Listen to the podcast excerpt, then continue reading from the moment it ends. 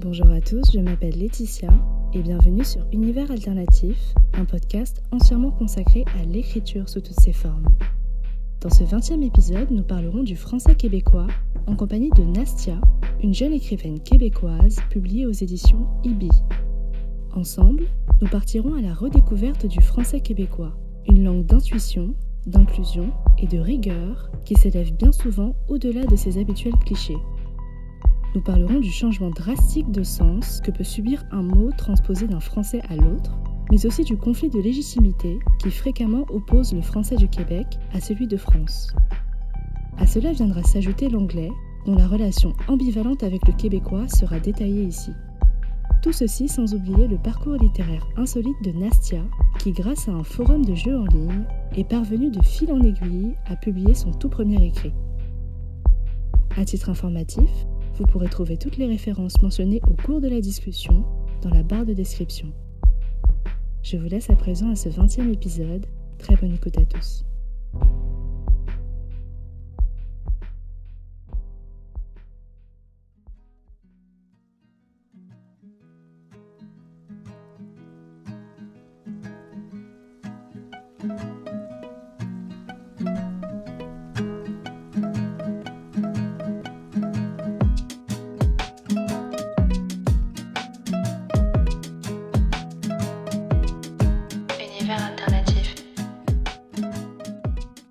Nastia, comment vas-tu? Ça va comme ça peut aller dans un contexte géopolitique un peu malheureux. C'est l'ironie d'être euh, issu d'une famille qui est d'origine ukrainienne et russe. C'est une position un peu délicate, mais sinon ça va, on s'en sort.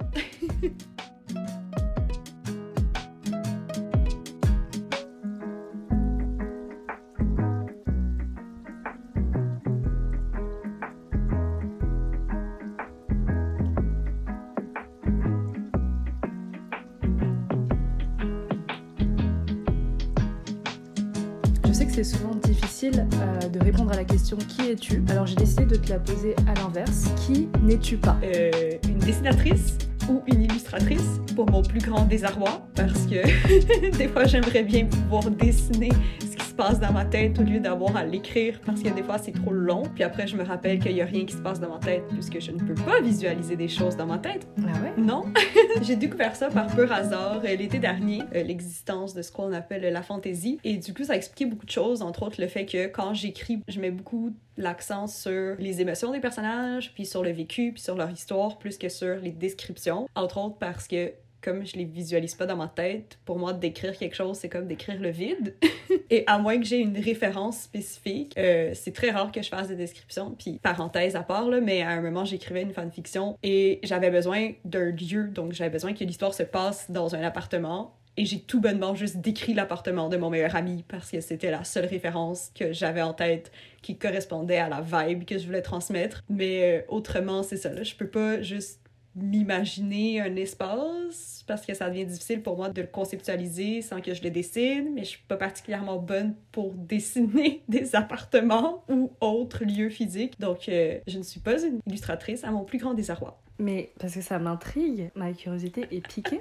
Est-ce que tu te sers de mood board sur euh, Pinterest? Non, c'est ça, mais vu que j'ai pas particulièrement besoin de visualiser quelque chose, puis que j'y vais surtout sur le côté plus sentimental de la situation où je m'inspire de vécu que j'ai entendu et ou que j'ai eu, puis j'essaie de créer une histoire autour de ça. J'ai jamais compris non plus le hype que les gens avaient par rapport à créer des mood boards, créer des character design. J'étais toujours comme, ok, mais quand je pense à un perso, pour moi, je pense à, à sa personnalité, je pense beaucoup à comment il parle, à comment il ressent certaines choses dans certaines situations. Puis là, je l'imagine dans un conflit ou dans une situation un peu plus, je dirais pas romantique, mais tu vois, dans un contexte un peu plus mielleux. Mais je vais jamais me dire, ah, à quoi est-ce qu'il ressemble?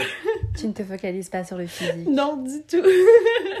Donc tu n'es pas dessinatrice et tu n'es pas illustratrice. ouais, voilà, ça revient un peu même. Par contre, tu es écrivaine. Et comment est-ce que tu es tombée dans l'écriture? De façon honnête, j'avais, je pense, 11-12 ans. Et à l'époque, je jouais à ma bimbo avec ma meilleure amie d'enfance parce qu'une de nos amies euh, d'origine française nous en avait parlé et on avait découvert euh, ce que la majorité des adolescentes de notre âge, ben, pré-ado, à l'époque découvraient, euh, c'était le concept d'un forum. Et du coup, ben, en découvrant c'était quoi un forum et en m'impliquant, j'avais eu envie de commencer à à écrire juste pour me faire des amis, slash me sentir euh, incluse dans cet univers euh, un peu bizarre qui était un forum plein de Français et Françaises que j'avais jamais vu de ma vie. Et c'était à l'époque où, tu vois, euh, tous les adultes nous disaient de ne jamais donner d'informations confidentielles ou personnelles à propos de nous sur Internet. Donc voilà, j'ai commencé à écrire un peu dans ce contexte-là, un peu aussi pour ma meilleure amie à l'époque, pour partager ça avec elle.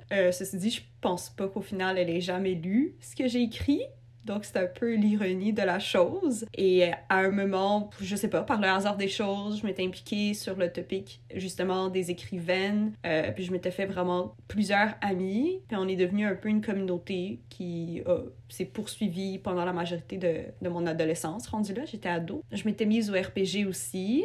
Euh, donc ça, ça avait aidé là, à développer un peu plus justement toute cette idée de développer un personnage, de développer ses caractéristiques, sa personnalité, son histoire. Le deuxième petit secret à propos de moi, c'est que j'ai commencé et j'ai majoritairement écrit que des fanfictions sur le jeu Amour sucré, donc on reste dans la thématique de Bebov et tout. Là aussi, c'est ça, je me suis fait une communauté. D'ailleurs, on est toujours en contact. Tu aimes écrire sur quoi en général? Ça, c'est la question piège parce que j'ai pas de réponse précise à te donner. Euh, ça varie entre à la fois des tranches de vie, toujours un peu de romance qui s'incruste malgré moi. Je pourrais dire que c'est à la limite mon genre de prédilection, mais beaucoup de contemporains. J'essaie vraiment de de rester plus sur des sujets qui me touchent, donc tout ce qui est en lien avec le militantisme, la santé mentale, euh, beaucoup de féminisme aussi, d'une façon ou d'une autre puis euh, aussi des réalités LGBTQ, plus pour euh, question d'inclusion et avoir une représentation qui est un peu plus fidèle à ce que j'ai connu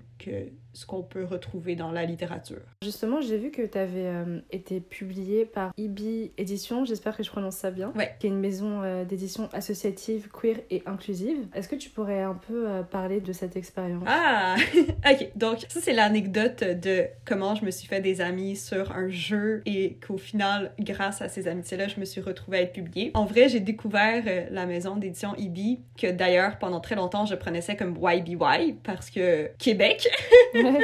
Justement, je pensais que je me suis dit, est-ce que je prononce ça bien? Ouais, tu le prononces bien. J'ai appris euh, à mon plus grand désarroi que ça se disait EB. Ça m'a un peu déçu. Je trouvais que YBY, ça faisait plus classe. Mais bon, après la tendance en France de franciser des mots que nous, on garde plutôt dans leur accent anglais, c'est toujours un petit truc qui, qui est comique pour moi. Mais bref, j'étais devenue amie avec euh, une très intelligente petite jeune femme qui est bénévole pour euh, la maison d'édition. Et ça faisait longtemps que sur le Discord, justement, de, de fanfic et tout, elle en parlait, puis elle arrêtait pas de faire de la pub. Et quand euh, la pandémie a débuté, elle avait justement mentionné que ben, l'appel à texte était à propos de musique. Et par coïncidence, par hasard, en fait, moi, j'avais écrit une fanfiction, justement, sur Amour sucré, en mettant en avant les deux euh, personnages masculins là, que j'apprécie particulièrement, Nathaniel et Castiel. Et entre-temps, j'ai décidé d'écrire un roman qui était une fanfic de ma fanfic. Et dans cette histoire, du coup, euh, Michael était un musicien, vu que Castiel, dans le jeu original, est un musicien. Ceci dit, bon Michael s'éloigne beaucoup de Castiel. On va pas non plus entrer dans le plagiat. Et à un moment, l'anecdote, c'était qu'ils étaient meilleurs potes en étant enfants. Et quand ils se sont retrouvés adultes, ils se sont retrouvés et puis ils ont décidé de faire une virée à un concert de Panic! at the Disco. Et durant ce concert, enfin, ils avaient fait un pari quelconque et ils s'étaient embrassés. Et par la suite, ben, Michael s'est rendu compte qu'il aimait seul et tout. Et c'était le début, en fait, de la fanfic que j'avais écrite et je l'avais repris pour mon vrai roman. Et du coup, quand ma pote, elle m'a dit que la thématique de l'appel à texte, c'était musique, j'étais là genre, ah, oh mon dieu, je dois absolument écrire une nouvelle qui met en scène justement cette anecdote parce que j'y fais référence dans les deux versions, du coup, dans la version fanfic et dans la version originale, mais j'ai jamais pris la peine d'écrire la scène. J'ai jamais pris la peine de décrire non plus le concert et de parler de cette situation qui euh, a mené Michael à justement retomber amoureux de Sol. Et comme c'était la pandémie, comme euh, je travaillais plus à l'époque parce que mon magasin avait fermé, Et comme euh, j'avais fini mes cours, je me suis dit pourquoi pas, j'ai du temps à perdre. Et je crois en deux, trois jours, j'ai bouclé euh, la nouvelle. Et donc, suite à ça, je, l'ai envoyé. Je crois que je l'ai envoyé à quelques jours de la fin de la. C'était, euh, c'était vraiment Ah, ben, il me reste deux semaines, quoi. Donc, je dois l'écrire là, là. Et ben, quelques mois après, quand les résultats sont sortis, j'ai été contactée pour dire que ma nouvelle avait été choisie ce que euh, la maison d'édition avait beaucoup apprécié, ce que le comité de lecture avait apprécié, c'était le côté très sentiment de Michael, le fait que ben, c'était très facile de se mettre à sa place, étant donné que c'est lui qui est le narrateur, et donc de comprendre son vécu, euh, toute son ambivalence par rapport à son amitié. Et le point faible, c'était justement un peu cette impression qu'on avait que la nouvelle s'inscrivait dans une histoire plus grande. Il y a des informations qui manquaient, il y a des moments euh, qui était enfin très clair pour moi en tant qu'autrice, mais qui n'était pas particulièrement clair pour le lectorat. Ben voilà, donc j'ai beaucoup retravaillé là, le côté d'intégrer les éléments qui faisaient partie du roman pour que la nouvelle soit plus contextualisée, plus claire. Voilà, il y avait aussi tout l'enjeu des fois, puis ça amène un peu à ta thématique du jour, il y avait tous les enjeux au niveau euh, du langage, parce que ben, malgré le fait que j'écris beaucoup dans un univers qui est très français, étant donné que les fanfics que j'écrivais étaient ben, sur un site français et que la majorité de mon lectorat est français et tout, j'ai certaines phrases que, bah, par réflexe, tu vois, je connais les référents français euh, à force, mais n'empêche que euh, moi, au quotidien, je vis au Québec. Donc, il y a des tournures de phrases que, qui fonctionnent pas d'un point de vue littéraire. Il y a des mots que j'emploie des fois qui ont pas le même sens et je vais utiliser des anglicismes sans même m'en rendre compte parce que pour moi, c'est tellement impliqué dans mon quotidien à tel point qu'on fait, même ici, nos profs euh, à la fac et au secondaire, ils ont abandonné l'idée de nous apprendre c'était quoi des anglicismes parce qu'il y en a juste trop. Donc, c'était un peu le clash là, durant la correction. C'était de s'assurer que les termes que j'employais avaient la même signification pour eux parce que il y a certains mots étaient comme attends ça veut pas dire la même chose ici. Ça ça crée un petit euh, un petit truc un peu euh, cocasse. Faire ces, ces allers-retours comme ça ou avec des gens qui pointent euh, cette expression en disant ah ça c'est pas bon ah ça c'est pas bon. En tant qu'auteur comment est-ce qu'on prend ça en fait? Je, je sais pas si c'est parce que je suis moi et que je m'y attendais, mais je l'ai pas mal pris. Hein. Au contraire, en fait, il y, a des fois, j'ai juste trouvé ça très drôle de voir que les mots, des fois, que j'utilisais avaient une signification très spécifique pour moi, mais qu'en France, ça se transposait très différemment. Puis, un exemple classique, dans euh, ma nouvelle, Seul, c'est le personnage un peu euh, qui a des allures d'enfant, mais qui veut pas avoir l'air d'enfant, donc il s'habille toujours avec des complets, euh, une chemise, cravate et tout. Et Michael le dévisage et à un moment, il dit genre, ouais, il y a des allures de fraîchier, mais en vrai, je sais qui a un cœur en or. Enfin, un truc du genre. Ben, ici, c'est une expression qui est très commune, tu vois. On dit, ouais, ouais, ça, il fraîchit et tout. Et là, genre, mon éditrice, elle était là en mode, en France, c'est hyper injurieux, tu peux pas mettre ça, Nastia. Je là, mais ici, c'est une expression. Enfin, c'est banal. Ça veut dire quoi? Ça veut dire. Ben, prétentieux, en fait. Ça veut dire, genre, il est très. Euh, enfin, il se prend pour quelqu'un d'autre et tout. Tu parlais tout à l'heure d'une œuvre plus grande dans laquelle s'inscrit ce qui a été publié par la maison d'édition. Et donc, du coup, en ce moment, c'est ce roman-là euh, que tu écris. Euh, ouais, en fait, c'est deux romans. Initialement, l'œuvre de Seul et de Michael, c'était euh, un roman à deux voix. C'était Seul qui narrait leur adolescence et Michael qui narrait euh, leur vécu d'adulte, donc quand ils ont 25-26 ans. À l'époque, le roman s'appelait Imperfection. ceci dit, bon, du coup, vu que c'était à deux voix et que ça parlait de deux histoires qui étaient un peu différentes mais qui avaient des parallèles, il a proposé que je le sépare en deux romans pour que ça soit plus simple pour le lectorat et que du coup ça devienne deux romans indépendants qui oui sont interreliés mais qui peuvent être lus de façon individuelle. Et depuis bah je travaille sur euh, sur les deux, j'en ai fini un. Et le premier que j'ai fini justement c'est celui avec Seul qui a pour titre pour l'instant La fin de notre histoire. Et c'est un roman qui se situe euh, en 2014-2015 et c'est euh, l'histoire de Seul adolescent qui vit son amitié avec Michael et tout ce qui se passe. Et donc dans le même ordre d'idée quand j'ai fini le roman, j'ai proposé à ma pote, qui est traductrice et française, de me le corriger. Et je lui ai demandé de justement s'assurer que le roman était assez français. Vu que l'histoire se passe en France, je voulais pas non plus créer de, confusion ou de, termes qui, qui étaient pas compréhensibles. Et c'est là qu'on a eu euh, les meilleures perles parce que on s'est rendu compte que si nous, au Québec, quand on parle de pizza et qu'on parle de manger des pizzas, on dit que c'est des pointes de pizza et qu'on mange une pointe, deux pointes, trois pointes. Et en fait, en France, vous dites des, des parts. oui, des parts de pizza. Et là, ma pote, elle était éclatée de rire. J'étais là, genre, mais je comprends pas pourquoi c'est drôle. C'est une pointe, quoi. Enfin, la pizza, elle est en pointe. C'est pas une part de pizza. Tu la coupes pas en, morceaux inégaux. Donc, il y a eu ça. Il y avait aussi, enfin, dans mon histoire, à un moment, la, la meilleure amie de Seul, Aglaé, elle euh, fait une pétition un peu pour euh, revendiquer le droit des étudiantes de leur lycée de s'habiller comme elles veulent et de pas euh, avoir des restrictions un peu sexistes et tout. C'est un peu inspiré de, de, mon vécu. Et par rapport à ça, ben, à un moment seul, il lui dit que dans les règles de leur lycée, techniquement, euh, il n'y a pas de restrictions particulières pour les équipes sportives. Et donc, de façon euh, un peu extrapolée, les équipes sportives pourraient se présenter à leur cours ou à leur match en speedo. Donc, je mets ça. Et là, ma pote, quand elle corrige, elle envoie sur le Discord, elle fait Ouais, est-ce que vous savez, ça veut dire quoi un speedo? J'étais là, genre, bah, c'est une marque de maillot de bain. Et euh, finalement, bah, pour être sûr que tu vois, tout le monde comprenne que on faisait référence justement euh, à un boule Donc j'ai appris que vous employez ce terme. Elle a carrément remplacé ça par boule beat et j'étais là genre, ok, je vois absolument pas mon perso dire ça, mais on va dire que ça, ça va avec son caractère. Donc j'ai appris des nouveaux mots, petits trucs comme ça que j'avais beau faire mes recherches et essayer de voir c'était quoi les termes que vous employez, bah ça reste que c'est pas la même chose que d'avoir l'expé d'une personne. Donc euh, c'était très rigolo.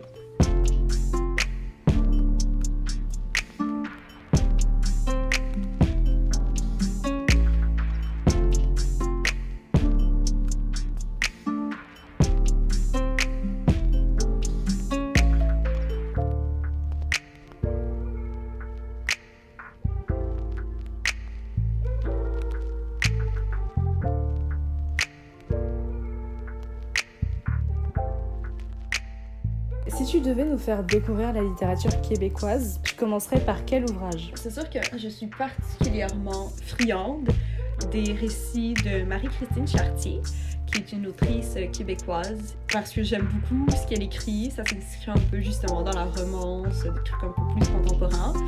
Après, c'est sûr que si la personne veut quelque chose de plus poussé, ish, plus inclusif, un peu plus représentatif du portrait québécois qui est pas que blanc, ce que les gens oublient souvent. Euh, c'est sûr que Dany Laferrière, c'est un incontournable. Et dans les classiques, dans la, rare poésie que j'ai eu à lire pendant ma scolarité, j'ai beaucoup apprécié Roland Giguère également.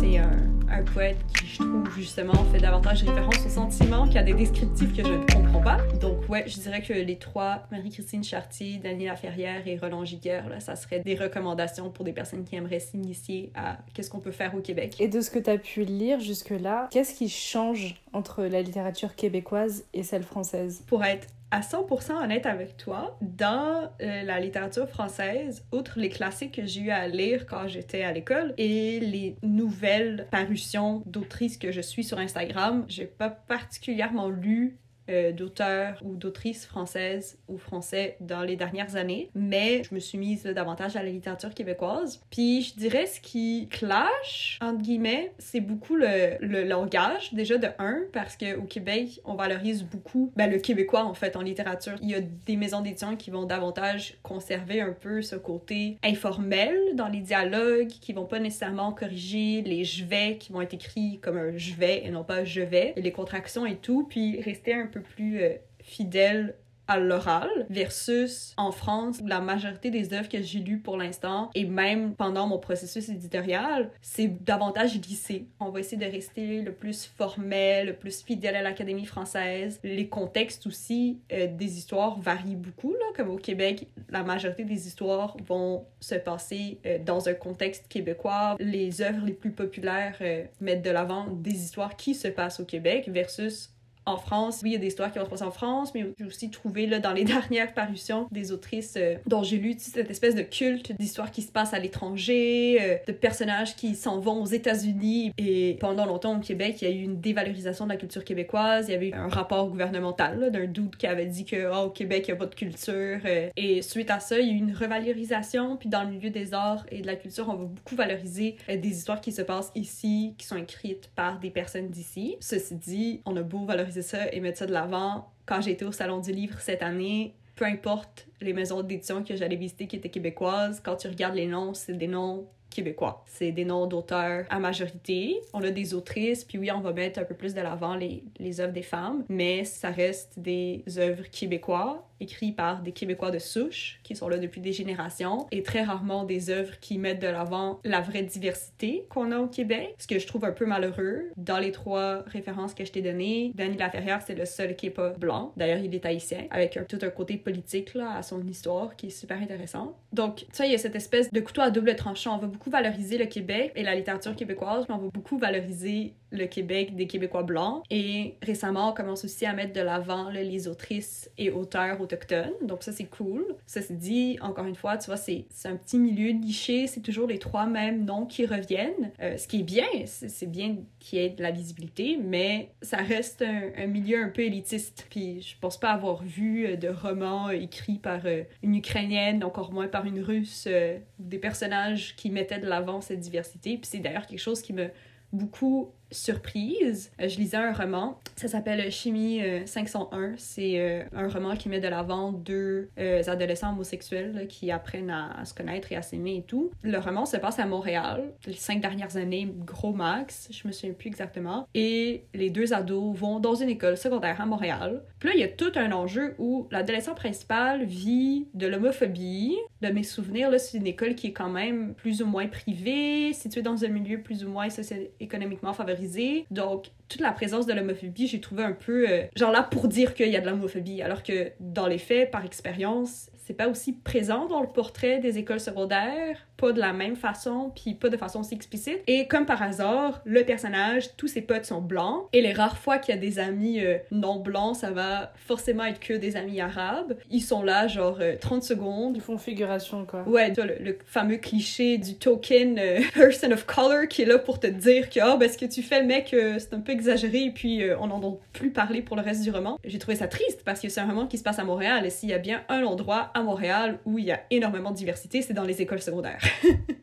du peu que tu as pu lire euh, en littérature française, si tu peux faire des comparaisons, est-ce que tu trouves qu'il y a des sujets qui sont mieux abordés d'un côté plutôt que de l'autre? C'est sûr que le dernier roman que j'ai lu traite justement d'homophobie dans une école en France. Et ce qui m'a heurté justement dans ce roman, c'est la surprésence de l'homophobie. Tu vois, je le lisais, j'étais là genre, mais merde, l'histoire se passe en 2020 et t'es en train de me dire que le, type il se fait intimider par littéralement tout le lycée et qu'il n'y a aucun adulte qui intervient. Genre, c'est quoi ce truc? Oh, en France, c'est amplement possible, hélas. Ouais, voilà. C'est ce que j'ai appris à, mon, à ma plus grande tristesse. Et c'est là que j'ai eu mon premier choc culturel. Parce que ici, ça passerait pas en fait. bien, je dis ça, puis après, c'est sûr que si tu t'éloignes de la région de Montréal et des centres, euh, c'est fort possible. Mais je me souviens quand j'étais au secondaire, là, euh, c'était à l'époque où euh, il y avait une adolescente canadienne qui s'était suicidé suite à l'intimidation vécue dans son, son école. Et avant de mourir, elle avait fait une vidéo YouTube où elle expliquait les raisons de son geste. Et suite à ça, bah, évidemment, ça a créé un,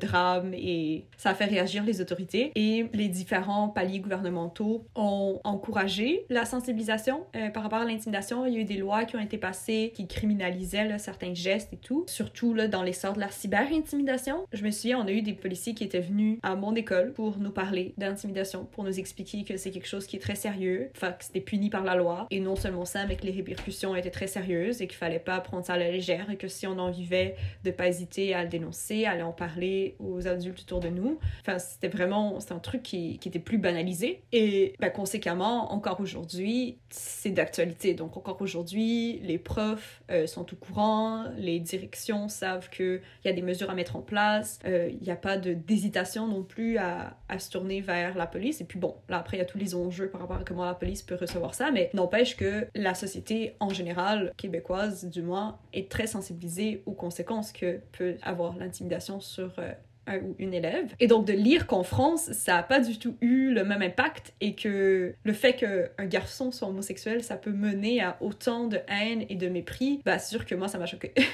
Ici, c'est pas du tout cette réalité et au contraire, les gens auraient davantage le réflexe de réagir contre euh, l'intimidation que le pauvre aurait pu vivre que d'y contribuer. Quand j'étais bah, au Québec, j'ai vraiment été frappée par ça. Je dis pas qu'il n'y a plus de racisme, il n'y a plus d'homophobie, enfin, c'est fini, ça n'existe plus. Mais on, ne laisse pas passer en fait. On ne joue pas euh, au roi du silence, c'est vraiment euh, des comportements qui sont dénoncés, qui ne restent pas impunis. Et venant justement de France en fait, en ayant intériorisé, tu vois, euh, le fait que c'est comme ça, on passe à autre chose. Quand tu te confrontes à ça, un, environnement où les gens sont là, genre, bah non, non, non, faut dire quelque chose, ça doit pas rester euh, comme ça dans, dans l'air. Je sais pas, c'est une sorte de choc en fait. De la même manière que tu as vécu un choc culturel en, découvrant euh, la situation en France, ben moi je l'ai vécu euh, en me disant que ah, c'est possible qu'il y ait une action qui se fasse derrière ce, genre de comportement. Donc j'étais assez positivement surprise. Oui, puis c'est c'est le fun aussi que tu dis ça parce que moi, vu que j'ai baigné là-dedans, puis que c'est mon quotidien, je me rends pas nécessairement compte. C'est en fait une forme de privilège aussi d'avoir accès à une vraie protection sociale et à une reconnaissance du fait que c'est quelque chose d'invisible. Donc, du coup, pour répondre à la question, je trouve que la France, enfin la littérature française représente bien les enjeux qu'il y a en France, mais que des fois, quand tu lis ça d'un point de vue extérieur et que t'es pas trop familière avec ben, le fait que c'est effectivement la réalité et que c'est pas que exagéré, ben, sur le coup, moi en lisant le roman, j'étais là genre, mais c'est pas réaliste! mais, ça, se peut pas! Et en fait, oui, et j'ai trouvé ça enfin vraiment triste. Et en même temps j'étais là en mode je lis pas de la littérature pour me rendre triste et pour voir des trucs aussi euh, déprimants. Même si c'est important. Mais je sais pas il y a comme ce côté un peu de moi qui enfin je trouve que la littérature devrait avoir davantage une vocation un peu d'espoir tout en restant terre à terre. Enfin le point faible de ce roman c'était que l'espoir il venait que de la résilience et de la résistance des personnages et jamais de la communauté. Et étant dans le militantisme et dans une profession qui a un volet un peu plus de changement social et communautaire et d'implication euh, euh, de toute la collectivité. Enfin, ça m'a déçu parce que je trouve ça triste qu'on remette constamment la responsabilité sur les individus qui vont souffrir de résister à la souffrance et à l'oppression au lieu de avoir une communauté qui va se rassembler puis qui va être vecteur de changement. Donc c'est un peu ce qui m'a déçu dans ce roman.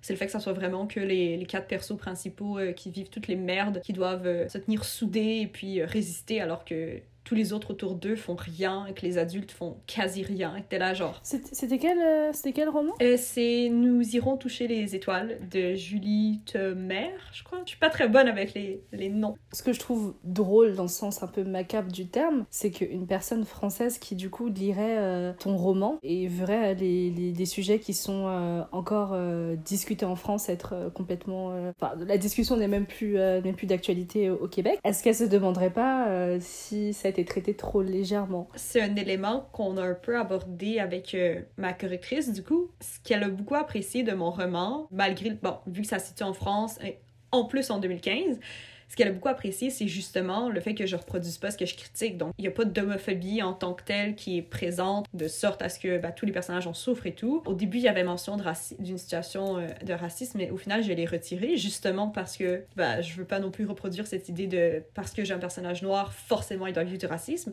Et c'est un truc qu'elle a relevé, qui a trouvé qui était un point fort parce que ça clash de ce qui est fait d'habitude en France quand on aborde les réalités LGBTQ ou des personnes racisées et que ça lui a fait du bien de lire une histoire euh, d'amour et d'amitié qui n'avait pas toute cette connotation un peu politique et revendicatrice et hyper euh, lourde jusqu'à un certain point. Mais c'est sûr que si on revient dans le contexte français en 2015, où il y avait encore tous les débats par rapport euh, au mariage gay et tout, ben c'est pas réaliste. C'est pas du tout réaliste que dans mon roman, euh, les deux personnages principaux soient bisexuels, bon, bisexuels et pansexuels, et qu'il n'y a jamais, à aucun moment, personne qui les confronte par rapport à ça, ou qu'il n'y a pas de, violence qui est vécue, et qu'au contraire, c'est quelque chose qui est très normal, qui est, enfin, même pas questionné, à aucun moment, aucun des deux persos, donc ni Sol ni Michael, ne se, ne se demande oh, est-ce que c'est normal que je suis attirée par des hommes et tout? C'est juste, c'est là et puis c'est ça. Mais oui, effectivement, ça pourrait euh, être interprété comme quelque chose qui serait trop utopique, alors que bah, pour moi, c'est aussi une question de représentation, tu vois,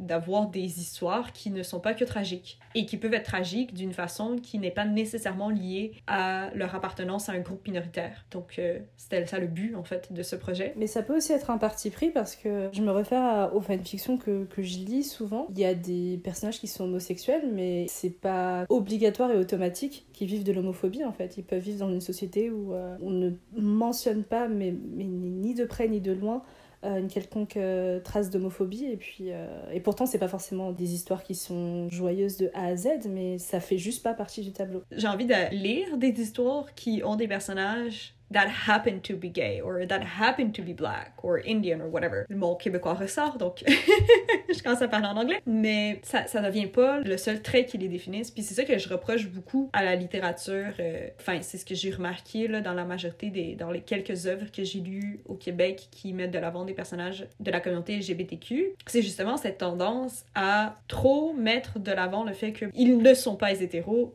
et donc. Et c'est un truc qui d'ailleurs me déplore un peu par rapport à toute la catégorie MM des différentes maisons d'édition qui ne vont que publier des histoires mettant euh, de l'avant des couples homosexuels masculins. Parce que c'est comme si le simple fait que ce soit un couple homosexuel masculin, ça devient un genre littéraire à part qui ne se centre que autour de ça, au lieu de se centrer autour du fait que, ah ben c'est une romance et ça adonne, comme par hasard en fait, que c'est une romance qui est entre deux personnes euh, du même genre cette focalité qui est forcément sur un trait de leur identité qui les réduit que à ce trait identitaire, ça, ça me rend triste, puis ça devient un peu unidimensionnel. Dans le même ordre d'idée, quand t'as des personnages féminins qui forcément ne sont que féministes ou que victimes de plein de violences sexistes et misogynes et tout, c'est genre, bah non, il y a plus que ça au fait d'être femme. est-ce qu'on peut arrêter de nous réduire à que des victimes de? Et est-ce qu'on peut arrêter aussi de faire que des histoires de résistance puis abordé d'une façon où la résistance devient une, forme de, colère au lieu d'être une forme d'amour pour soi. Donc, euh, je sais pas, c'est des réflexions que je me fais, puis je pense que le fait d'être entourée justement d'un... Ben, je travaille dans, un, dans une maison d'hébergement, donc d'être dans un milieu où je rencontre un tas de femmes qui ont vécu un tas de choses euh, inacceptable au sein de relations. Et cette incapacité pour moi de les réduire que à ça, bah, ça paraît dans ce que j'écris. Est-ce qu'il y a des émotions qui sont beaucoup plus facilement exprimables en français québécois qu'en français de France? Et là, tu me vois pas faire les guillemets, mais je les fais.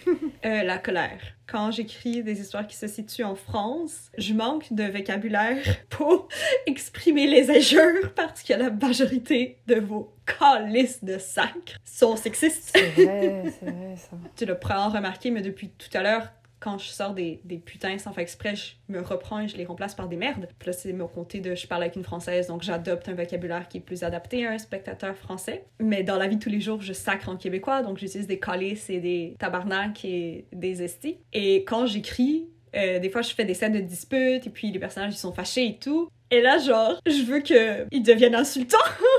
et là, je peux pas. Donc, euh, l'injure préférée de Sol, c'est bon sang ou bon Dieu ou merde parce que bah, tout le reste a, une connotation que j'apprécie pas du tout et que j'essaie d'éviter. Donc euh, c'est déjà une bonne base. Hein. Ouais, bah ça reste que bon sang, c'est pas très c'est pas aussi marquant que bon vieux tabarnak. Euh, ça devient l'émotion la plus difficile à transposer parce que justement, je me suis rendu compte puis bah, par expérience la colère est beaucoup associée au fait de devenir injurieux et puis d'être dans euh, le manque de filtre et le manque de politesse, entre autres.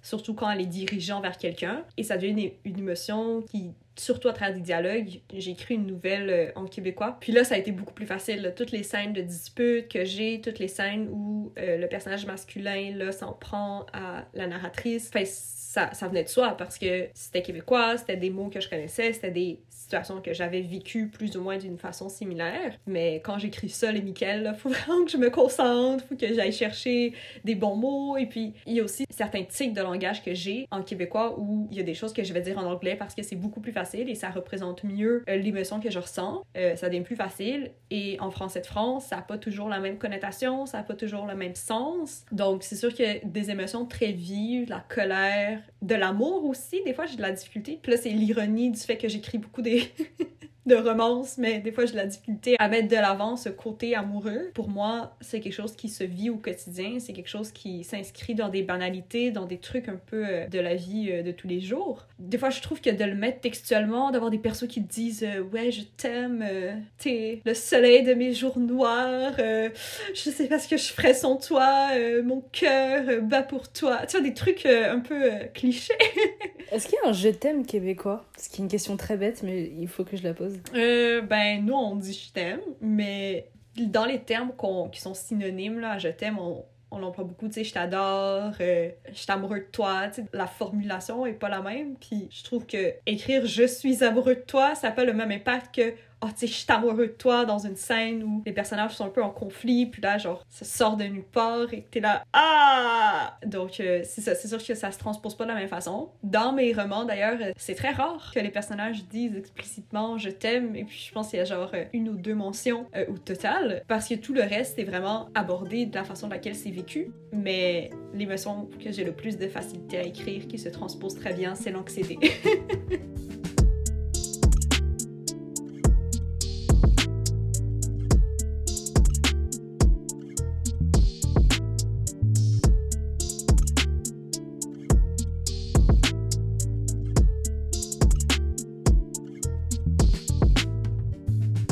quelle est la place de l'anglais dans le français québécois? Euh, ça a quand même une place qui est plus ou moins euh, envahissante, dans la mesure où c'est ça, comme je disais, c'est soit on a des expressions en fait carrément qu'on garde de l'anglais, ou euh, à l'inverse, on a beaucoup d'anglicismes. Donc mon préféré que j'utilise, malgré le fait que je sache que c'est un anglicisme, c'est le bon matin. Good morning. Exact. C'est des mots parasites, mais ça a une importance qui est omniprésente et généralement on s'en rend pas compte. Il y a certains anglicismes qui me dérangent, euh, notamment euh, celui que je ne peux supporter parce que ça m'irrite le poil. C'est le ça fait du sens. En français, le, le vrai c'est avoir du sens. Donc euh, c'est le seul que je peux vraiment pas. Quand je l'entends, je suis comme ah non, on dit pas ça. C'est moche en plus. Enfin, je sais pas. Make sense. Donc ça c'est celui que je, je peux pas entendre, mais tous les autres, à force tu t'y habitues, puis jusqu'à un certain point, euh, je m'en rends pas compte. Ça a une place qui est omniprésente. Puis bon, historiquement, il y a eu toute l'oppression de la langue française au Québec et tout le monde était obligé d'apprendre l'anglais, et blablabla. Aujourd'hui, c'est la communauté anglophone qui devient une minorité linguistique. Et puis, il y a tout un, un mépris aussi pour euh, la communauté anglo. Si par exemple, tu vas en centre-ville de Montréal et puis tu te fais servir en anglais, si tu es québécois de souche, euh, tu vas te rendre offusqué et à la limite euh, outré que tu doives euh, répondre en anglais, même si tu maîtrises l'anglais parfaitement. Et cette espèce de connotation qu'en tant qu'immigrante, je ne vais jamais saisir parce que pour moi, ni le français ni l'anglais ne sont mes langues maternelles. Donc euh, ça, je trouve ça un peu ironique, mais en même temps, je peux comprendre l'idée de tenir à, à sa langue. Mais c'est sûr qu'il y a beaucoup de Québécois qui maîtrisent l'anglais, même des fois sans le savoir, juste parce que c'est toujours un peu là et qui vont employer des expressions en anglais sans même savoir que c'est anglais. Mais également, de l'autre côté, on a beaucoup de termes qu'on a francisés. Dans les, mes exemples classiques, nous, on dit fin de semaine, on dit pas week-end, on dit magasiner, on dit pas shopping. Puis, tu sais, dans le même ordre d'idée, il y a des titres d'œuvres euh, américaines et tout pour des films qu'on va franciser. Donc, au Québec, je pense que Scream, ça a été traduit d'une autre façon pour que ça corresponde quand même euh, à l'image du film. Mais ben, des fois, j'avais j'avais des amis qui me demandaient si j'avais vu tel film, et moi, je connais que le titre en québécois. Donc, je leur disais non. Et en fait, si, je l'avais vu, mais je savais pas le titre. Je sais pas ce que j'avais vu euh, sur Netflix, c'était Fight Club qui avait été traduit en. Pas club de combat du coup, parce que club c'est un- c'est anglais. Mais. euh, Ah, je vais vérifier ça. J'étais là genre, oh my god. Enfin, oh mon dieu. Mais c'est ça, c'est des choses, euh, c'est des petites anecdotes comme ça. Fait que le québécois devient une espèce de langue qui résiste à la fois euh, au français de France, parce qu'on on maintient notre particularité, et à la fois va résister à l'anglais tout en intégrant des slangs anglais, du coup, en son sein. Ça représente bien un peu euh, la culture québécoise, puis ce mélange qu'on est de plusieurs diversités, plusieurs personnes et différentes façons de le parler, de le comprendre, de le vivre aussi. C'est une langue qui est toujours en évolution et très vivante. Le Fils national de la langue québécoise est déjà un peu plus inclusif, je trouve. Là. Tu vois, nous, on avait des, des articles sur euh, le français épicène euh, avant même que le dictionnaire euh, entre le terme yel. Je peux dire que là-dessus, là, on, on vous bat. Ouais, oui, oui. Je peux pas Non, trop rire de vous, mais... Ah mais si. Sur le plan des avancées sociales, dans tous les cas, vous êtes vraiment à deux, voire même trois pas d'avance. hein. Enfin, c'est c'est sûr et certain. Pas de doute à avoir là-dessus. Et je me demandais, vu qu'on parle d'anglicisme, est-ce que c'est un péché? Honnêtement, je pense que si les Français et Françaises étaient pas aussi attachés à ce qu'est cette précieuse langue française parisienne, parce qu'on va se le dire, là, le- l'Académie française reproduit un peu euh, le, français de Paris, c'est pas le français de tout le monde. Puis si tu parles avec des Bretons euh, et des Bretonnes, ils vont pas te dire que Paris c'est leur langue, tu vois. Je pense que s'il y avait pas toute cette espèce de tendance à vouloir uniformiser la langue et à la rendre le plus accessible tout en effaçant toute trace de diversité, ça serait pas un aussi gros enjeu. Mais après ça, tu sais, je veux dire, la langue est en mouvement tout le temps. Une langue, c'est jamais fixe. Et puis c'est que quand on a commencé à l'écrire que c'est devenu plus fixé et plus euh, naturalisé jusqu'à un certain point et neutre alors que c'est jamais neutre. C'est pas pour rien que le masculin l'emporte sur le féminin. Donc je dirais que non, c'est pas particulièrement un péché d'inclure des anglicismes. L'idée, c'est juste de s'assurer en fait que la- l'anglicisme qui est employé fait qu'il a la même signification en français. Parce que des fois, il y a certains anglicismes que ben, quand tu les traduis, ça veut pas nécessairement dire la même chose. Et donc peuvent changer le propos de l'histoire. Mais sinon, euh, à mon sens, ça devrait pas être aussi euh, dramatique que ça l'est de façon actuelle.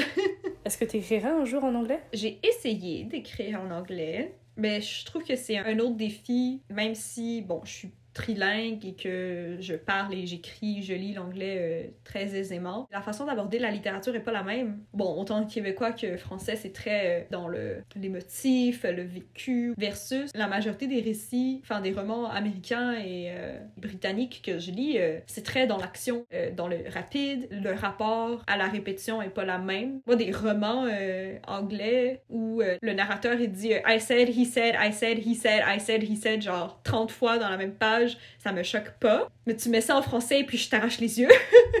Genre, non, c'est bon, j'ai compris que c'est lui qui a dit et toi qui a dit, elle et lui, et là, ah, bon, là, c'est bon. Quand j'ai commencé à écrire en anglais, c'était vraiment le souci de respecter un peu les codes de la narration anglophone, tout en ne s'éloignant pas trop de mon style d'écriture.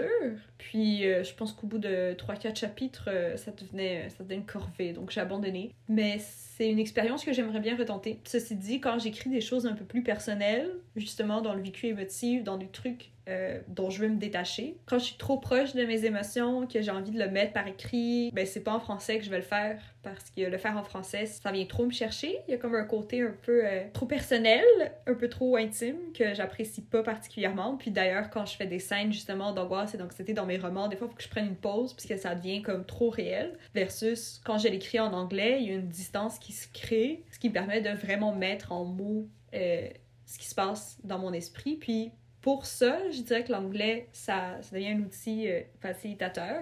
Mais pour écrire des histoires, là, sérieux, c'est un autre niveau. Puis je suis comme, hey, les... je suis pas habituée. On apprenait à écrire en anglais euh, des textes argumentatifs, là. Pas des romances ou des histoires fantasy. fait que c'est un peu ça. Pour, euh, pour ceux qui ne le sauraient pas, il y a le, Canada anglophone et il y a le Québec francophone. Et moi, quand je suis euh, du coup arrivée au Canada, pour moi, tout était euh, dans un grand sac qui s'appelait Canada. Il n'y avait pas tellement de distinctions. Et euh, je sais que ce qui m'a vraiment marqué, c'est que les Québécois m'ont dit non, nous on est Québécois, et puis les autres sont Canadiens. Et en fait, est-ce que tu pourrais expliquer cette distinction nette que les Québécois font? Blonde story short, cours 101 sur l'histoire du Canada. Quand le Canada a été colonisé, initialement, le Canada a été colonisé par la France, et donc c'était des colons français qui étaient au Québec, qui ont assimilé les cultures autochtones et tout.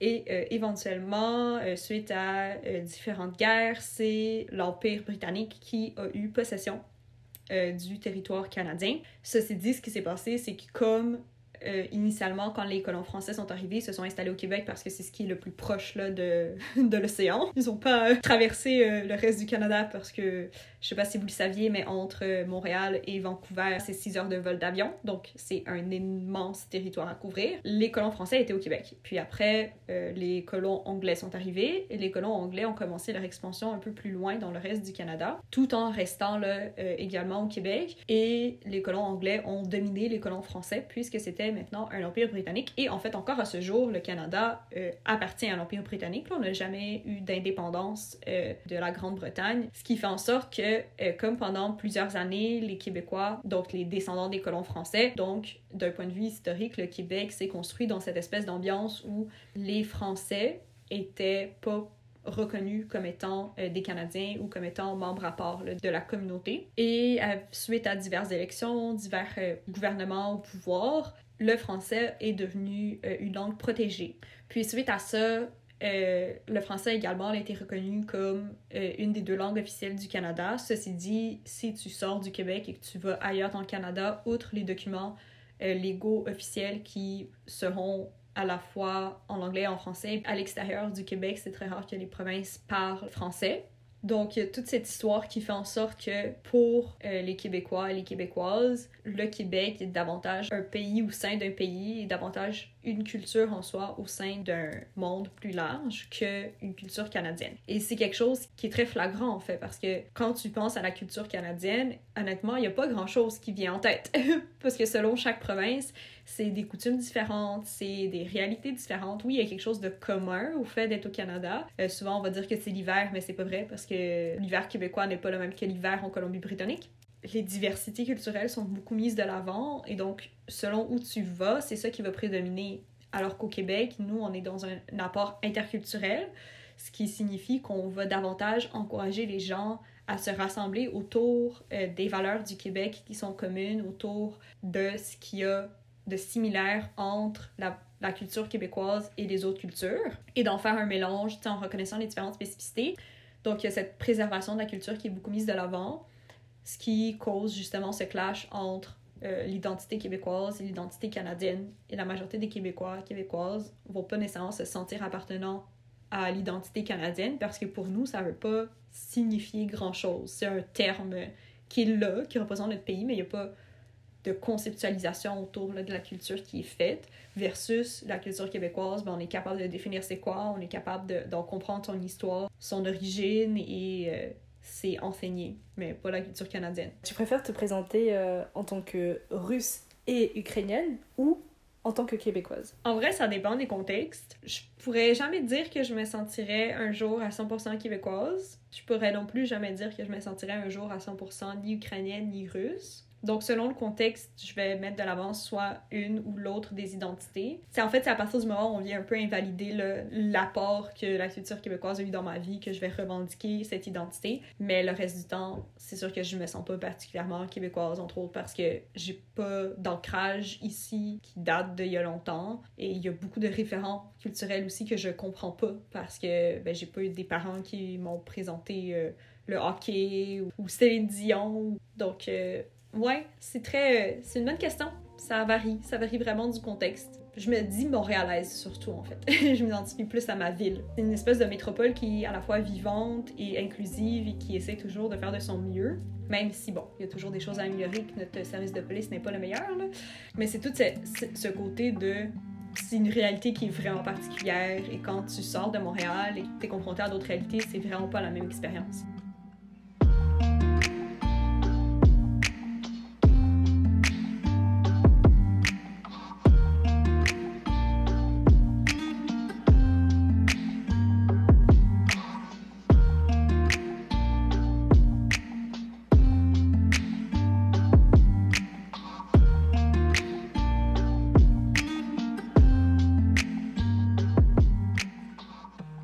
Quelles idées reçues a-t-on généralement sur le français québécois? Qu'on a un accent bizarre, ce que je concède. C'est vrai que notre, notre québécois est pas toujours euh, compréhensible, entre guillemets.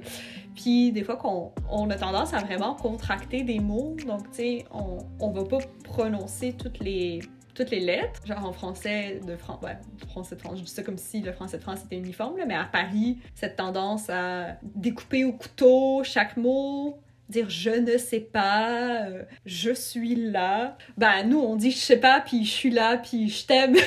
puis on utilise des puis et pas des puis. Puis on dit soit et non pas soit comme en Belgique. Enfin bref. euh, C'est vrai que on a des expressions qui sont parfois très particulières. Là. je les connais pas toutes, puis j'utilise pas toutes, mais moi, me tirer une bûche, puis aller tanker pour dire que tu veux faire le plein de ton auto. Et se tirer une bûche, c'est se prendre une chaise. Même moi, des fois, je suis genre, what the fuck, qu'est-ce qui se passe? Puis on a beaucoup de, de termes parasites, dont le fameux genre, mais je sais pas si vous l'avez aussi en France. Euh, Oui, oui, oui. Je souffre de cette maladie. Je dis genre tout le temps. Mais le véritable terme parasite que j'ai constaté au Québec, et que j'ai pris d'ailleurs, c'est de dire comme à chaque fois. Et je sais que c'est directement calqué de l'anglais qui est like, like, like, like, like à chaque fois.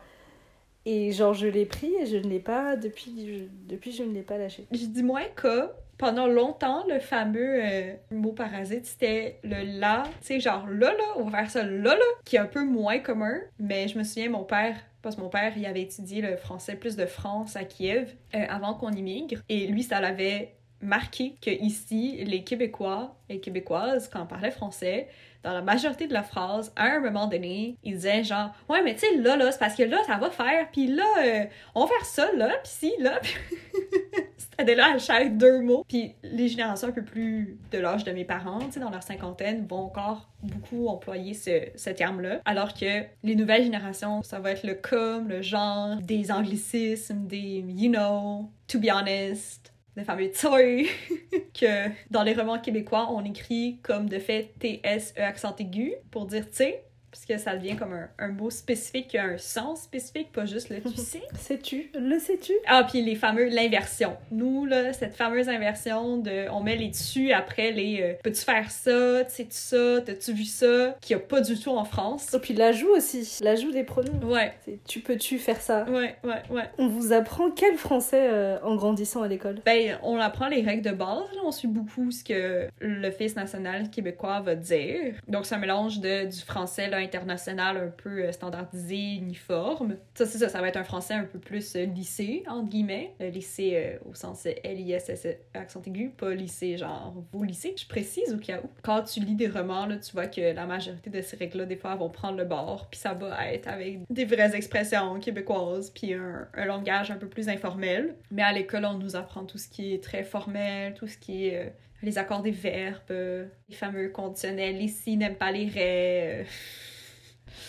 Mais après, euh, il y a une grande distinction entre ce qu'on écrit puis ce qu'on dit au quotidien. là. Et comment les Québécois perçoivent le, le français parlé par les Français? Honnêtement, je pense que ce qui ressort le plus, c'est qu'on trouve ça un peu prétentieux. Il y a ce côté genre, ah, c'est comme s'ils se prenaient pour supérieurs à nous. On va aussi trouver ça un peu drôle, puis euh, voir euh, le français de France comme. C'est ça, là, tu sais, comme une espèce de. Ouais, ils se prennent pour euh, monsieur, madame, je, je sais tout, puis se prennent un peu euh, de haut de ce, ce- ce rapport. Puis on rit aussi de l'accent français. là. Vous riez de l'accent Québec, nous on rit de l'accent français. Et des fois, quand on va vouloir faire des parodies, c'est on va prendre un petit accent un peu parisien et puis se dire que on est supérieur parce que au moins on prononce les mots comme en France. Mais attends, l'accent est très, très étudié et très bon là. C'est pas de qu'on parle dans la vie. Pour nous, c'est c'est un accent moqueur là, quand on fait ça. C'était un très bon accent. Mais j'ai une amie qui euh, me parlait d'un sentiment de, de complexe face à la langue française de France. Et je trouvais ça intéressant et je sais pas si toi-même c'est une chose que tu as déjà ressentie. Ben, c'est sûr que quand j'ai commencé à écrire au début, bon, déjà, comme je l'avais nommé, le français n'est pas ma langue maternelle, donc moi j'ai appris le français à l'école. J'ai appris à l'écrire à l'école. Et quand j'étais enfant, j'étais pas particulièrement bonne en français, là. Puis quand j'ai commencé à écrire, donc, et que je mettais mes textes bon, sur un forum français, je ressenti un peu, ce- cette espèce de sentiment de mon français est pas assez bon, entre autres parce que j'écrivais comme j'entendais. Donc en euh, au Québec, on dit pas lécher, on dit licher. On dit pas, c'est on dit pas s'asseoir, on dit s'assire. Des choses du genre. Et ben ça, ça paraissait dans mon écriture que j'avais pas un, un bon français entre guillemets. Sans compter, bon, toutes les fautes de français, là, parce que j'avais 10 ans, 12 ans. Mais sur le coup, ça m'a vraiment fait une espèce de Ah, ok, genre, mon français est pas assez bon. Moi, c'est comme ça que je l'ai toujours appris, donc je sais pas trop. Puis à force, ben, mon français s'est lissé par, par réflexe, parce que ben, j'écris beaucoup pour un public majoritairement français. Donc, ouais, il y a cette espèce de, de sentiment comme si les Français savaient mieux. Puis en toute ironie, euh, vous utilisez beaucoup de termes euh, anglais, mais que vous francisez tout simplement avec la prononciation. Donc, je sais pas, mais qui d'entre nous a un meilleur français? Parking. Ouais, exact. Y'all are weird. J'avais une question, mais j'ai l'impression qu'on en a un peu. Ça s'est venu naturellement dans la conversation, mais avant, tu m'avais dit que t'étais déjà allé à Paris. Et je me demandais si, inconsciemment ou consciemment, ça t'était arrivé d'adopter euh, l'accent, justement. Euh, oui, puis ben, je le fais là, c'est un espèce de réflexe malsain. Ben, je dis malsain, là. Mais c'est un réflexe que j'ai pris justement quand j'étais adolescente parce que, comme la majorité de mes amis que j'avais euh, par rapport au milieu de l'écriture et tout, étaient francophones, de France et ou de Belgique, quand on s'appelait ou si on s'envoyait des messages vocaux des vidéos, si je parlais québécois, puis je parlais comme je parle dans la vie de tous les jours avec mes amis, ben c'était pas évident pour eux de comprendre. Donc, j'ai pris une habitude un peu artificielle à moduler mon accent puis à le changer pour qu'il soit euh, plus accessible, euh, un peu plus euh, justement là, neutre, lisseur et puis tout. Ben là, là, quand je, genre dans les cinq dernières minutes, je parle comme je parle dans la vie de tous les jours, mais si tu réécoutes le début de, du podcast, tu vas entendre le, le français un peu plus standardisé Soutenu. soutenu, ouais. Il y a ce côté-là aussi. Été à Paris, j'étais à Lyon, j'étais à Stras, été euh, à Bruxelles. Euh, j'ai adopté mon, mon français à tel point qu'à un moment, les potes de... Tu vois, je dis les potes. Dans la vie de tous les jours, je dis jamais le terme pote. Je dis les amis ou les chums. Donc les amis de l'ancienne amie chez laquelle je restais, ben ils me regardaient puis ils me disaient « Oh mais tu parles pas comme dans les têtes à claques. Oh my god. Puis j'étais comme, ok, déjà de un, c'est pas tout le monde qui parle comme dans les têtes à claques. Mais de deux, oui, effectivement, tu sais, j'avais pas, j'avais pas mon français naturel. Puis c'est d'ailleurs un, un running gag entre mes amis d'enfance et moi, parce que des fois, je vais faire des vidéos sur Instagram, puis je vais parler de certaines choses. Et par réflexe, parce que je parle devant une caméra, parce que je parle euh, de façon un peu plus euh, officielle, on va dire, je vais prendre un accent qui va être plus neutre.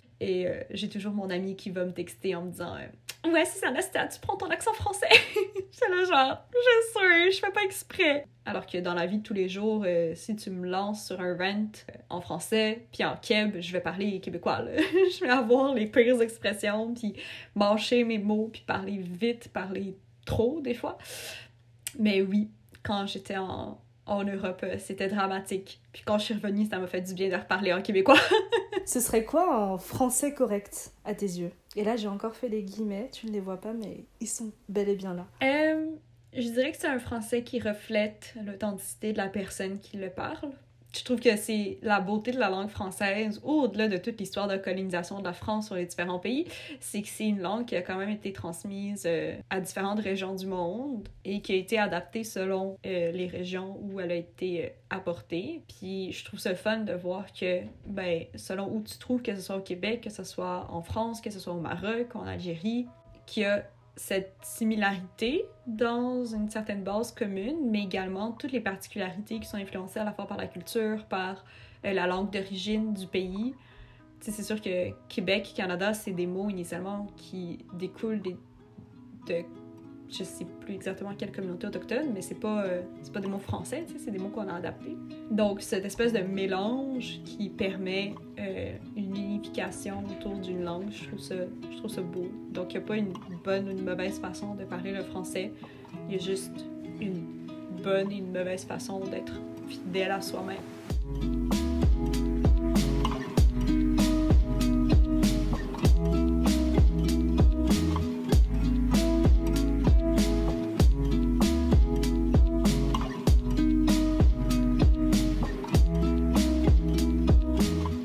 Nastia, ce fut un plaisir de parler avec toi euh, de cette très belle langue qui est la langue québécoise. Merci à toi, merci à toi pour tes questions et ta patience et pour ton intérêt pour euh, ma langue euh, au quotidien.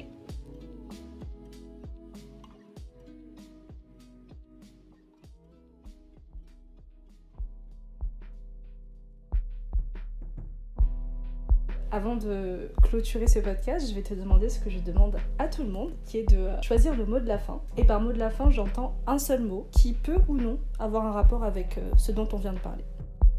Communauté. Merci beaucoup d'avoir écouté ce 20e épisode d'Univers Alternatif consacré aux Français québécois. Univers Alternatif est un podcast d'écriture que j'ai écrit et réalisé avec les musiques de Wild Capster, Tennis Player et Unlucky. Vous pouvez principalement retrouver Univers Alternatif sur Apple Podcast, Spotify, YouTube, ainsi que sur toutes les autres plateformes de podcast. Vous pouvez également me suivre sur Twitter à u-du-bas alternatif et sur Instagram à univers.alternatif. On se retrouve dans trois semaines pour une conversation avec mon père sur l'écriture.